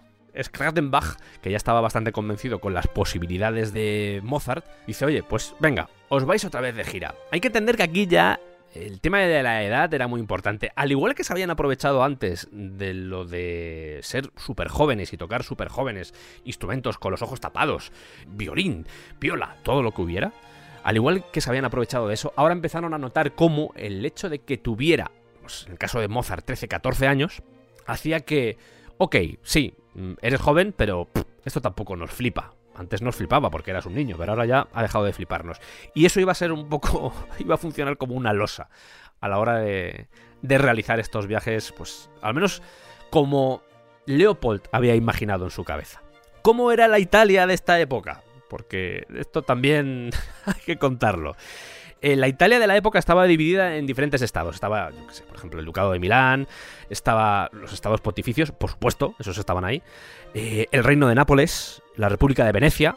¿Os dais cuenta que Ducado, República, era todo como muy. como muy random. Italia llevaba mm, dos siglos a la cabeza de la música sacra, o sea, era, era el lugar donde sucedían las innovaciones y sobre todo era la cuna de la ópera, que yo creo que ese fue el, el- el elemento que despertó el mayor interés en Leopold, sobre todo conociendo la capacidad de absorber información que tenía su hijo. Cuatro objetivos se marcaron. Uno, como he dicho, absorber la música de Venecia, Nápoles y Roma, eso era principal. Dos, aprender el idioma. 3. Experimentar la música sacra y la ópera. Y 4. Ampliar contactos. Mi tarjeta. Esto siempre muy importante, ampliar contactos. Leopold quería mostrar de nuevo las habilidades de su hijo como intérprete, Bien, como compositor, muy bien. por Dios, Bueno, por su país vale. y también por la pasta. Vaya. No vamos a decir que no. Y comienzan los viajes. Comienza, en este caso serían tres viajes, tres viajes diferenciados, tres viajes en los que pasarían muchas cosas, tres viajes en los que, ¿por qué no decirlo? Las pasarían un poco putas. También porque viajaban a veces en épocas complicadas, como por ejemplo ese primer viaje. Un viaje que comenzó en diciembre de 1769 y que duraría hasta marzo de 1771. ¿Cuál era el primer objetivo? El conde Karl Joseph Firmian de Milán, que era un mecenas, en aquella época un mecenas bastante influyente, y sobre todo que amaba la música. Ese era el primer objetivo. Allí se fueron con las cartas de recomendación, que era algo que se estiraba mucho. Tú ibas a una corte, funcionaba bien y decías, oye, ¿me puedes escribir una carta para poder ir a esta otra corte y así que, pues, que se nos abran las puertas más fácilmente? No te preocupes, yo te lo hago. En este viaje, en este viaje precisamente, este viaje que comenzó en diciembre, escribía cartas Leopold como estamos congelados como perros. Todo lo que tocamos es hielo. Pero finalmente, tras un viaje muy duro, muy complicado, llegan a Milán el 23 de enero. Fijaos que habían salido en diciembre, tardaban. Los viajes eran jodidos. Es que yo me pongo en, en situación y ya a veces los viajes actuales se hacen duros y se hacen pesados. De esta época, con carros, con posibles asaltos constantes en las carreteras que utilizabas porque había todo tipo de delincuentes. Era complicado, ¿eh? Era complicado. Esta gente, yo siempre los he visto, digo. supervivientes. Es que esta gente, no sé, es, es, es increíble. A veces es una cosa que pienso. Atención, reflexión random de Sergio. Cuando miro a mi alrededor y veo a tanta gente, somos los supervivientes de tantas generaciones. Es un milagro que estemos aquí hoy. Es increíble que estemos aquí hoy. Por- hemos pasado por pestes. Nuestros antepasados han pasado por pestes, por, por enfermedades de todo tipo, por guerras. Y aquí estamos. No sé, a mí ese tipo de cosas me vuelan la cabeza. Pero bueno, vamos a seguir con el programa, que es lo que estáis intentando escuchar. Que a veces tengo que compartir estas cosas. Llegan el 23 de enero a Milán y Firmián, ¡Arriba! nuestro querido conde Carl Joseph Firmián, les da la bienvenida y le dice a Wolfgang, mira, tengo una edición completa de las obras de Pietro Metastasio, que suena, suena como aparte del cuerpo, ¿eh? Otro Metastasio. Pero, ¿quién era este Pietro Metastasio? Era el principal escritor y libretista dramático de Italia en esa época. Y eso, además de ayudarle a mejorar el idioma, hizo que, Mozart empezara a estar en contacto con lo que era la ópera italiana. Es más, el propio conde Carl Joseph Firmian le encargó una ópera de apertura para la siguiente temporada de carnaval. Dicen, oye, ¿te apetece Mozart? Dice Mozart, sí, yo te la hago, pero voy a necesitar tiempo, no te preocupes, todo el tiempo que quieras. Le da sus cartas de recomendación y le dice, oye, venga. Y los Mozart se van hacia el sur. Sí. Bueno, más encuentros importantes en la vida de Mozart. Gracias a estas cartas, en Bolonia entran en contacto con el conde Pallavicini Centurioni, Muy bien pronunciado, muy bien. que era otro destacado mecenas. Eh, en un concierto que, que programa este conde Pallavicini Centurioni, Cada vez me gusta más. el invitado especial es Giovanni Battista Martini. ¿Quién es este Giovanni Battista Martini? Pues era el, el teórico musical más importante o uno de los más reconocidos de la época. Era un experto en el contrapunto barroco, por citar un ejemplo. Y Martini habla con, eh, con el joven Mozart. Mozart se interesa por, por Martini. Tienen, hay buen feeling entre ambos. eh, de hecho, le, hace una prueba y, y Martini se sorprende ante la capacidad de, de Mozart. Aunque la relación entre los dos, el tiempo en el que mm, establecen esa relación de mm, aprendizaje es más corto del que seguramente Mozart hubiera requerido o le hubiese gustado. Y dicen, oye, cuando llegue verano, vuelvo otra vez aquí a Bolonia y me enseñas más cosas Claro que sí, guapi. cogen más cartas de, de recomendación y dicen, ¿cuál es nuestro objetivo más potente? Porque sí, hemos estado con nobles, hemos estado con la aristocracia, pero yo creo que es momento de ir a por el Papa. El Papa. El Papa Clemente Papa. XIV en Roma. Ese es el siguiente objetivo. Pasan por Florencia antes de llegar a Roma y allí se produce el, contacto, o esto que os comentaba antes, de ese otro niño prodigio, un violinista, un violinista inglés que era Thomas Linley, que establece buena relación con, con Mozart. Se llevan bien, se aprecian, tocan los dos juntos. Por desgracia, este Thomas Linley acabaría falleciendo en un accidente naval en 1778. Tenía 22 años. Tampoco es que Mozart viviera mucho más. Llegó a los 30, casi a los 40, pero también murió muy joven. Llegan a Roma por fin, que Leopold describe en sus cartas como asquerosa, mugrienta y falta de comida. Y las recomendaciones de Pallavicini empiezan a surtir efecto. Se reúnen con nobles, se reúnen con príncipes y en la capilla Sixtina, en una visita a la capilla Sixtina, Mozart escucha el Miserere de Gregorio Allegri. Y mm, esta obra tenía algo muy peculiar que era de carácter secreto, es decir, solo podía interpretarse en ese lugar. Y su publicación fuera de ahí estaba prohibida, bajo pena de excomunión. Mozart, después de presenciar este miserere, llega a la posada donde se alojaba con su padre y empieza a escribir una versión aproximada de la partitura. Esto llega a oídos de Clemente XIV, siente admiración, dice, oye, me flipa, ha sido capaz de hacer esto. Y en vez de, eh, en vez de excomulgarle con 14 años a Mozart, le nombra caballero de la Orden de la Espuela de Oro. ¿Se conserva el manuscrito de esta transcripción? No, no se conserva. La única referencia que hay es un comentario de Leopold en una carta. Aquí hay diferentes versiones que mm, pues, dudan un poco de que fuera capaz de, de copiar toda la obra mm, perfectamente. De hecho, se cuenta que fue una vez, la escuchó, transcribió lo que había entendido y después volvió otra vez para corregir esos pequeños eh, errores o esos pequeños pues, vacíos que tenía en, algunas, en algunos compases de la partitura.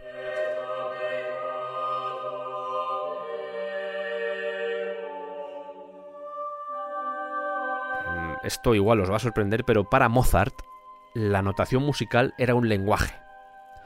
Y esto es como si vas, yo que sé, por ejemplo, a una obra de teatro o vas a ver un monólogo y más o menos te acuerdas de todas las gracias que han hecho porque forman parte del lenguaje. Bueno, esto sería algo similar. Sergio, ¿le estás quitando mérito a Mozart? No, de hecho, eh, esto que hizo es. Me parece salvajísimo. Que es reproducir, ser capaz de reproducir una obra de, de estas características. ¿Lo hizo después Mendelssohn otra vez? Sí. ¿Lo hacían otros? También.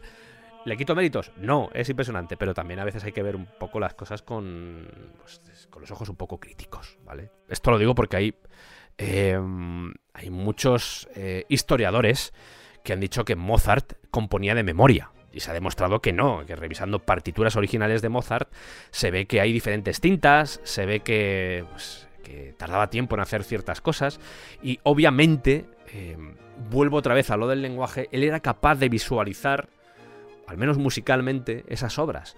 Pero eso no implica que las tuviera ya plasmadas en una especie de papel virtual dentro de su cabeza. Esto funciona de una forma diferente. Es más, se ha llegado a decir que componía con la cabeza, y él en algunas cartas señala que va a ponerse a componer con el piano. O dice, me acaba de llegar el piano, voy a ponerme a componer ya. Porque es más fácil así. Y es normal, quiero decir.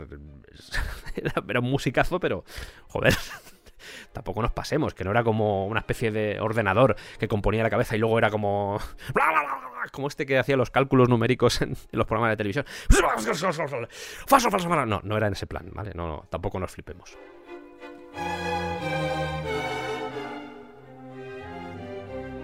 Llegó el ansiado verano y se fueron a Bolonia y allí estudió Mozart con, con el padre Martini. Sí, el, el que era teórico musical, del contrapunto barroco, eh, ese.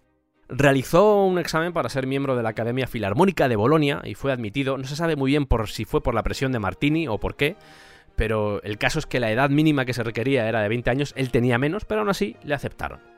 También fue nombrado miembro de la Academia Filarmónica de Verona y después fueron a Nápoles y a Venecia, donde de nuevo recibió algunos encargos.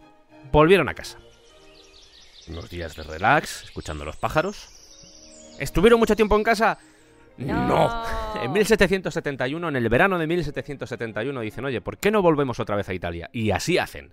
Leopold y Wolfgang vuelven a viajar a Italia, concretamente a Milán. ¿Por qué? Porque allí tenían un encargo muy especial. No, tampoco tanto. En realidad era la serenata para la boda del archiduque Fernando y la princesa Beatriz. Ah. Una serenata era, en este caso, era considerada una hora menor, es decir, la boda. Hay diferentes piezas musicales y una de ellas iba a ser de Mozart. Pero la pieza clave, la pieza más importante que iba a sonar ese día, era una ópera que había compuesto Ruggiero de Johann Adolf Hasse. Lo que sucedió es que Hasse, ya que tenía 72 años, estaba un poco fuera, estaba, pues, ya no era mainstream, estaba el hombre, pues, allá trabajando para la corte, pero, pues, tampoco es que hiciera cosas muy, muy, muy modernas.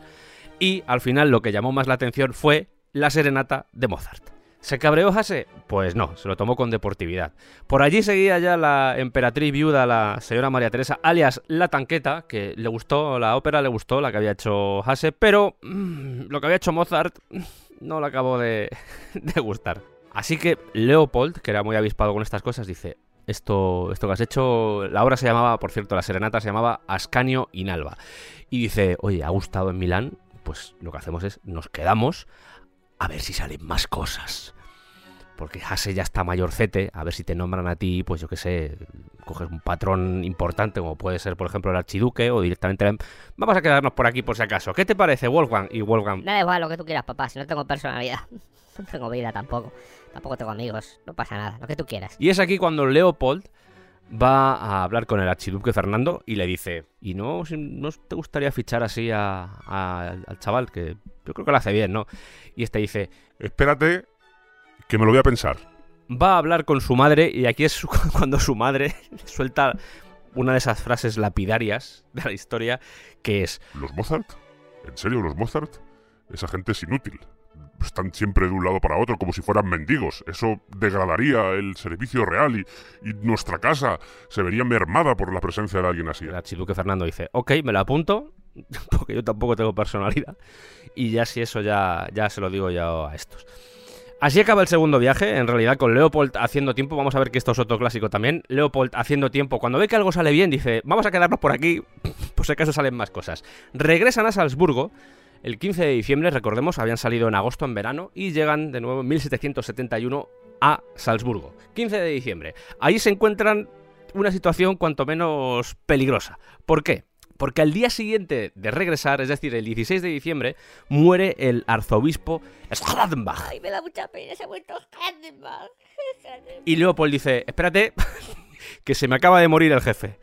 Espérate porque todavía tengo, tengo salario que no he cobrado todavía, que sí que estoy de viaje, pero sigo cobrando. A Wolfgang tampoco le han pagado las cosas que tenía pendientes, porque recordemos que ya había cogido un trabajo, tampoco con mucha, mm, mucha floritura, pero ya estaba trabajando para, para Schradenbach.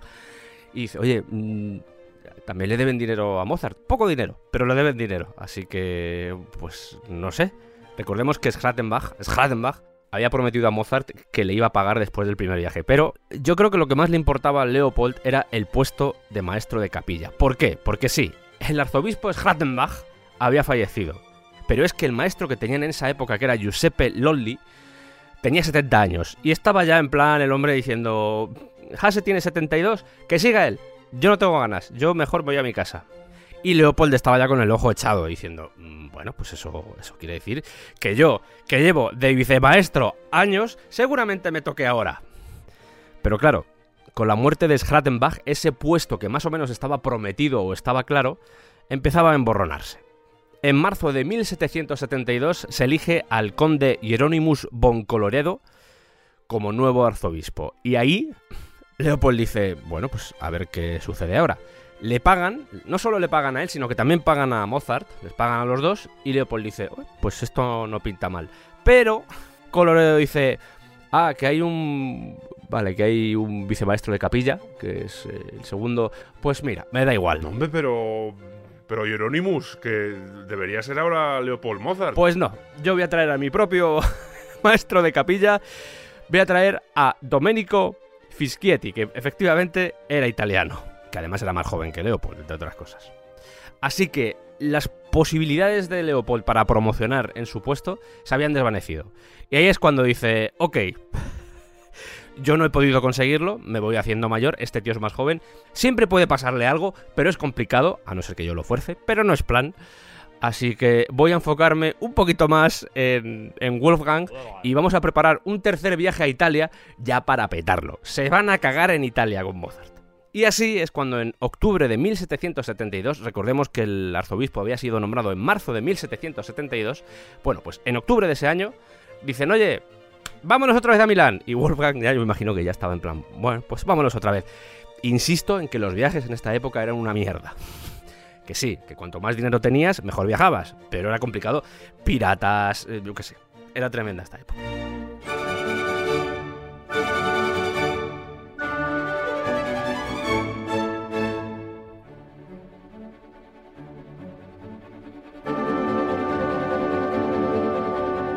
¿Recordáis la ópera que le encomendaron en el primer viaje? Bueno, pues aquí es cuando la completa. Yo no me acordaba ya, ¿eh? Pues yo tampoco, ¿eh? Que por cierto, una cosa sobre las óperas que quiero, que quiero contaros, porque yo creo que actualmente al menos las óperas que se componen ya se componen sin tener a los cantantes en la cabeza. Es decir, hay un compositor que escribe todas las melodías, eh, escribe todos los instrumentos. En realidad en esta época estaba un poco separado porque estaban los compositores que se encargaban principalmente de la música y yo creo que también de las melodías y luego había otra parte que se encargaba de los libretos. Normalmente el libreto llegaba antes que la música. No quiero entrar mucho en detalles, pero dentro de la ópera existían los recitativos y las arias. Los recitativos daban más importancia a la parte teatral, por denominarlo así, y las arias era como, venga, ahí el cantante dándolo todo, ¿vale? De nuevo, explicación rápida. Los musicólogos, no me matéis por esta explicación, ¿vale? Esto se sigue haciendo a día de hoy. El tema. Cuando estabas componiendo tu aria, el aria que ibas a mostrar en esa ópera, tenías que pensar ya en el cantante que la iba a interpretar. Y se trabajaba muy conjuntamente con esos cantantes. ¿Qué provocaba esto? Que a veces se retrasaran mucho las cosas, porque todos tenían que estar presentes. Al final, nuestro querido Wolfgang, nuestro querido Mozart, estrena la ópera, sale mal, luego ya mejor, pero el estreno fue dantesco. Parece ser que hubo problemas con, con los propios actores, con los propios cantantes que tenían que, que interpretar los papeles. Fue un todo un poco desastre, pero no pasa nada. Leopold, ya que estaba en Milán, seguía ahí con el, con el archiduque Fernando. Raca, raca, raca, raca, sin saber que la emperatriz, alias la tanqueta, ya sabéis, la de los 16 hijos, pues mm, estaba un poco conspirando detrás, bloqueando cualquier intento de que, de que llegaran a buen puerto las- los intentos de Leopold. Cambia un poco la perspectiva y en vez de centrarse solo en Fernando, se va a por el gran duque Leopoldo de la Toscana, que sí, obviamente también era hijo de María Teresa. De hecho, era el tercer hijo. Y es gracioso porque el tío, como veía que había posibilidad, eh, al menos en su mente había posibilidad, en realidad no la había, pero él tenía en su cabeza la posibilidad de que Mozart acabara trabajando, o sea, que tuviera un puesto fijo dentro de la corte. Y para alargar más su estancia en Milán, simuló un reumatismo severo. Era como, no, si no puedo viajar, ya que no puedo viajar, nos quedamos por aquí, ¿vale? Así que se quedaron mes y medio esperando a la respuesta del gran duque Leopoldo de la Toscana y pues, yo creo que sobre todo de su madre. Y al final, en febrero, recordad que el viaje comenzó en octubre, bueno, estamos en febrero, el Leopoldo de la Toscana les dice, pues va a ser que no. Eh, no se sabe muy bien si estaba influenciado por la madre, pero ya os digo yo que sí. No tenía muy buena prensa Leopold, sobre todo porque tenía la obsesión de colocar a su hijo y eso a veces le hacía eh, malmeter. Es decir, oye, que me están bloqueando la ópera de mi hijo. Oye, que este tío está plagiando la obra de mi... Entonces, como que se estaba quejando todo el rato y, y yo no sé si por ese motivo, o, o vete tú a saber por qué, pues la emperatriz los tenía un poco entre ceja y ceja. Curioso cuanto menos. Como no había esperanzas en Italia, se volvieron a casa. ¿Volvieron a Italia alguno de los dos en algún momento? No, no volverían nunca más a Italia. ¿Cuál es el resumen de estos tres viajes? Bueno, Wolfgang había sido recibido por el Papa, le habían ordenado caballero, se había hecho miembro de las principales sociedades musicales de la época. Había estudiado con Martini, por supuesto. Eh, había absorbido con esa capacidad que tenía él la música que se hacía en Italia, óperas, eh, sonatas, eh, los conciertos, todo lo que podía absorber. Pero el gran fracaso vino en no poder colocarle en ningún lado de Italia. Y yo creo que esa fue la gran frustración de, de Leopold. Tenía solo 17 años Mozart. Entonces, 1773, colocar a un maestro de capilla con 17 años, sinceramente, por mucho que supiera Mozart, por muy genio que fuera, sonaba raro. Ya os he contado la edad que tenían los maestros de capilla, hemos hablado de 70, 72 años, entonces, pues era raro. Pero aún así, Leopold lo, lo intentó. Regresan a Salzburgo y ahí empiezan los problemas para, para Mozart. Porque Hieronymus von Coloredo, a partir de ahora, no sé si llamarle Coloredo o Colloredo, me gusta más Colloredo, es, queda como más... Colloredo. Es más de malo. Coloredo es como, ¡ay, qué bonito! No, Colloredo. Collo, collo, colloredo, collo. No, tampoco queda bien este. No. Colloredo era, era autoritario, era pues, un poco. A diferencia de Schrattenbach, pues como que era una personalidad muy distinta. Y con Mozart, desde el primer momento, no hubo buen feeling. Con Leopold, aún. Seguía siendo Leopold eh, vicemaestro de capilla y quieras que no te estaba obligado a tener buena relación con Colloredo. Pero Mozart no era ese caso. De hecho, por esta época, ya 1773, 1774, eh, Mozart ya está pensando en viajar a otros lados, o sea, en mudarse. No le gustaba estar en Salzburgo. ¿Por qué? En primer lugar, porque ganaba poco. En segundo lugar, porque eh, Colloredo le hacía muchas peticiones de cosas pequeñas y él no tenía tiempo para hacer obras más grandes como óperas. eh, y sentía bastante presión con eso porque tenía que hacer mucha música sacra.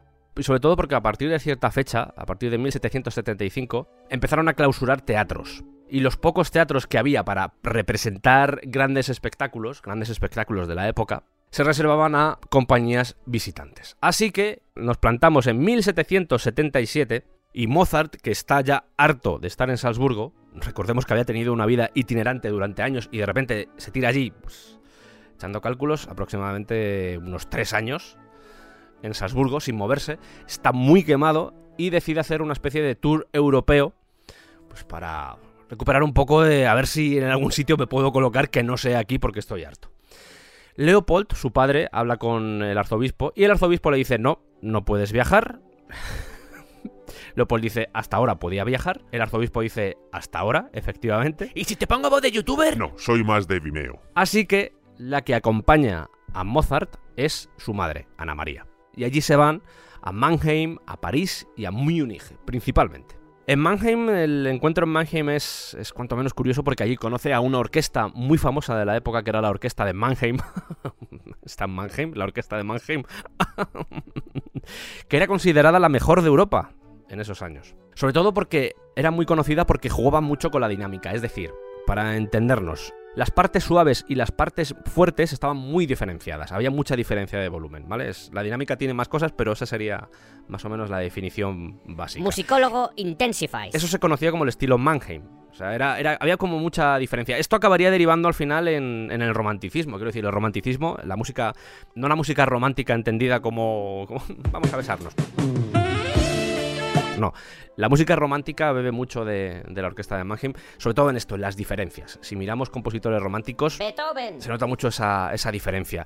Es en esta época cuando se enamora de una cantante, de Aloysia Weber, que era una, una soprano, y era una de las cuatro hijas de la familia Weber, que eran copistas. Le dice, oye, ¿por qué tú y yo no, no... Estaba sin curro, estaba desempleado, recordemos que estaba en Mannheim, estaban allí buscándose las habichuelas, no tenían trabajo. Tenía poco que ofrecer y le dice la chica, ya si eso, me lo pienso. Y pasa de él. La familia Weber se iba a desplazar a Italia y Mozart, que yo creo que le picaba ya un poquito por esa época, dice, oye, los Weber se van a Italia, me voy con ellos. Y escribe al padre para pedirle permiso y el padre pues le dice, ¿tú estás tonto? Eh, ¿Eres imbécil? Anda, anda, vete para París, papá, que no no. quiero escucharte. Pero Te a- estás pegando por carta. Vamos papá. ya, hombre, Papá. vamos ya a París. Y se van a París, se va la madre y él a París. Vamos a París. París. Sí, salían trabajos esporádicos, pero no lo suficientes como para mantener el ritmo de vida que intentaban llevar viajando de un lado para otro. Así que se empiezan a quedar sin dinero. Y tienen que empeñar objetos para poder viajar y sobrevivir. Es una etapa un poco complicada de, Mozart. La verdad es que de todos los viajes, este va a ser el peor. No solo por eso, sino por lo que os contaré a, a continuación. Se vuelve a encontrar con Aloysia Weber y le dice, oye, mm, ¿te acuerdas de mí? Que, eso, estamos hablando ya del año 1778 apro- aproximadamente. Y le dice, oye, ¿te acuerdas de mí? Que nos conocimos en Mannheim. No, no... ¿Sabes quién soy? Y le dice ella, no. No me acuerdo de ti. Y él dice, vale, tomo nota. En realidad no se sabe si disimuló o o es que no se acordaba de él, también puede ser perfectamente. ¿eh? ¿Cuál fue el acontecimiento más triste de este viaje por Europa y que ahora mismo se estaba concentrando en París, que era donde estaban sucediendo todas estas cosas? Pues que en 1778, el 3 de julio, a los 57 años, la madre cae enferma y muere. Para que veáis un poco la relación que tenía con el padre, se cuenta que le daba miedo decírselo, porque por si acaso le culpaba, que al final en cierto modo fue lo que acabó pasando. Psicología ahí de, de Leopold. Ay, si tu madre no te hubiese acompañado a París, ahora estaría viva. Y ese tipo de, mierdas que yo creo que a Mozart no le hacían ni puñetera gracia. Así que Mozart eh, está durante unas semanas más en París y decide volver a Salzburgo. Se tiraron 16 meses fuera la madre y él, eh, que, que se dice pronto.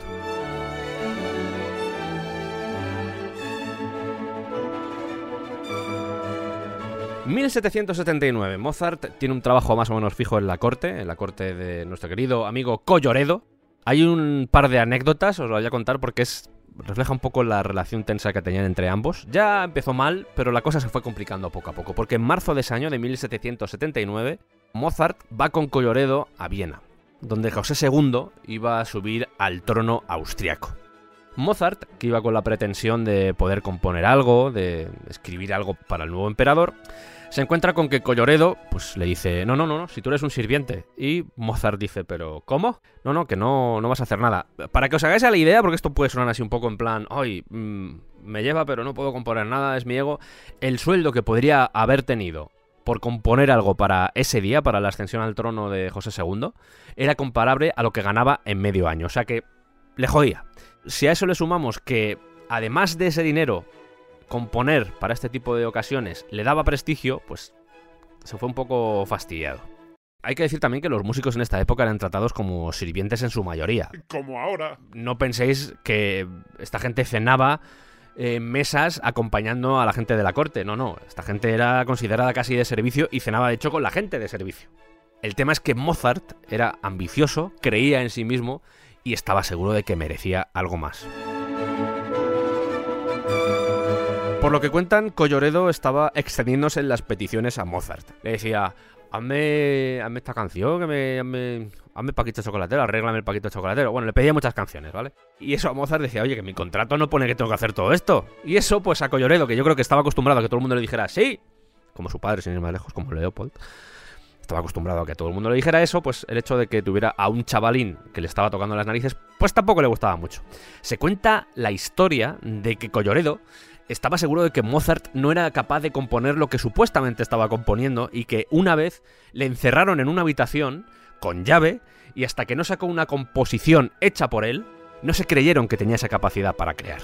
O sea que con esta anécdota, pues ya, ya veis que no... ¿Buen rollo? No, no hay buen rollo. Uy, qué bonito ha quedado.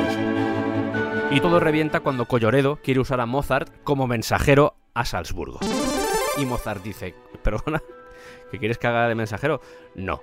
Tienen una bronca muy grande, una discusión pues casi violenta, donde se empezaron a volar objetos y una situación tensa. Round one. Y Mozart lo primero que dice es, estoy hasta las narices, presento mi dimisión. Y en este caso el auxiliar del arzobispo, el conde Arco, le dice, pues no, no, el arzobispo rechaza tu dimisión. No, pero es que quiero irme de, de aquí. No, no, pero es que no, no te puedes ir. Pasan unas semanas, yo me imagino que también pues, el padre estaría haciendo un poco pico pala diciéndole, "Eh, Wolfgang, nos ha costado mucho esto, no lo tires toda la basura. No seas tonto, no tires toda la basura. Round. Así que pasan las semanas, Colloredo le había hecho un encargo a Mozart, Mozart acaba ese encargo, intenta presentar esa composición personalmente y el conde Arco le cierra el paso. Se cuenta que fue expulsado de allí con una patada en el culo. Literalmente, se cuenta así, ¿eh? El gran problema de esto no es solo que, Mozart acabara discutiendo con Colloredo si tuviera que buscar la vida, que eso en cierto modo fue, yo creo que fue positivo para Mozart, salir un poco de esa burbuja en la que le tenía el padre, pero la relación con el padre en este caso se enturbió bastante porque el padre estaba a favor de Colloredo, es decir, el padre estaba... Ya había estado pico pala con lo de Mozart, ten cuidado, pero cuando ya se rompió la relación entre Colloredo y Mozart, el hecho de que se posicionara a favor del arzobispo al hijo le hundió un poco. De hecho, se conservan cartas en las que Leopold eh, le, le da un poco la brasa, Venga, ve, ve, anda, ve a Colloredo y pídele perdón. Venga, pídele perdón. pero no. Mozart, yo creo que en esta ocasión dijo: Es mi oportunidad para escapar de Salzburgo, es mi oportunidad también para escapar de mi padre. Ya soy mayor de edad y ya puedo permitírmelo, así que voy a ir a Viena. Que Viena en esa época estaba a tope, es decir, había una. mm, Había un bullicio cultural muy importante. Hola, ¿qué tal? Mira, soy el Sergio del presente. ¿Qué tal, querido oyente? ¿Qué tal? ¿Cómo estás? ¿Te encuentras bien? Sí, espero que sí. ¿Sí? ¿Estás dormido? Bueno, pues, eh, pues nada. Me espero a que te despiertes. No, en realidad no. Acaba aquí la primera parte sobre este especial de Mozart. Es un especial que me quedó largo, vaya. Y tampoco quería quitar muchos elementos. Sé que algunas cosas de los viajes, pues igual podéis pensar, joder, pues ¿por qué nos está contando esto de los viajes si tampoco es tan interesante? Pero para mí todo es interesante. Tengo ese problema que a la hora de construir la vida de un personaje como este, como Mozart, pues para mí todo es importante. Sobre todo porque os puedo contar cómo era la Europa de esa época, a través de Mozart. Así que, acabamos esta primera parte aquí. En la segunda parte os hablaré de, su mujer, os hablaré de esa relación curiosa que tuvieron los dos, por supuesto de su muerte, de Salieri, de las diferentes teorías, cómo murió Mozart y mucho más. Os contaré mucho más. De hecho, estamos prácticamente estamos justo a la mitad. Así que si os ha gustado esta, si os ha gustado la forma en la que hemos abordado esta historia, pues os espero en la segunda parte. Y escuchad la segunda parte, ¿eh? que luego veo que escucháis más la primera que la segunda y digo, ¿qué, qué ha pasado? ¿Qué ha pasado? ¿Qué ha pasado? Bueno, recordad que podéis apoyarnos en diferentes sitios, en iVoox, si os suscribís. También tenemos camisetas. Tenemos muchas cosas. En Coffee también estamos. Cualquier colaboración para que esto siga adelante es, es buena. Porque lleva mucho trabajo. ¿Qué os voy a contar? Nos vemos en el siguiente programa. Un abrazo para todos y para todas. Y por cierto, si queréis hacer alguna corrección de lo que he contado, musicólogos, musicólogas, eh, gente experta en Mozart, por favor, sois bienvenidos. Lo dejáis en los comentarios, me contactáis por Twitter, por donde queráis, pero de verdad, corregid, que así vamos mejorando las cosas. Nos vemos. Ha quedado largo el final este, eh. Madre mía, no se callaba el tío, eh. Madre mía, oy, oy, oy,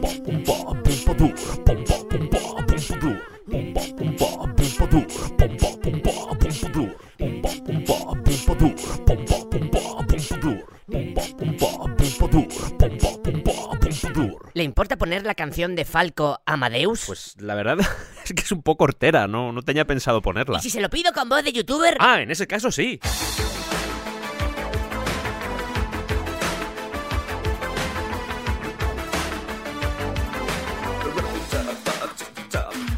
War ein Punker und lebte in der großen Stadt. Es war in Wien, war Vienna, wo er alles tat. Er hatte Schulden, denn trank, doch ihn liebten alle Frauen. Und jede kann man Rock me Amadeus. Er war Superstar, er war populär, er war so exaltiert, because er hatte Flair. Er war ein Virtuose, war ein Rockidol.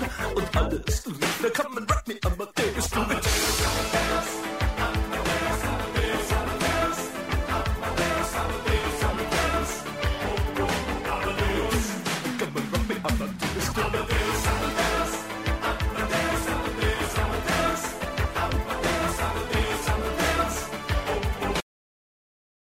Come on, rock me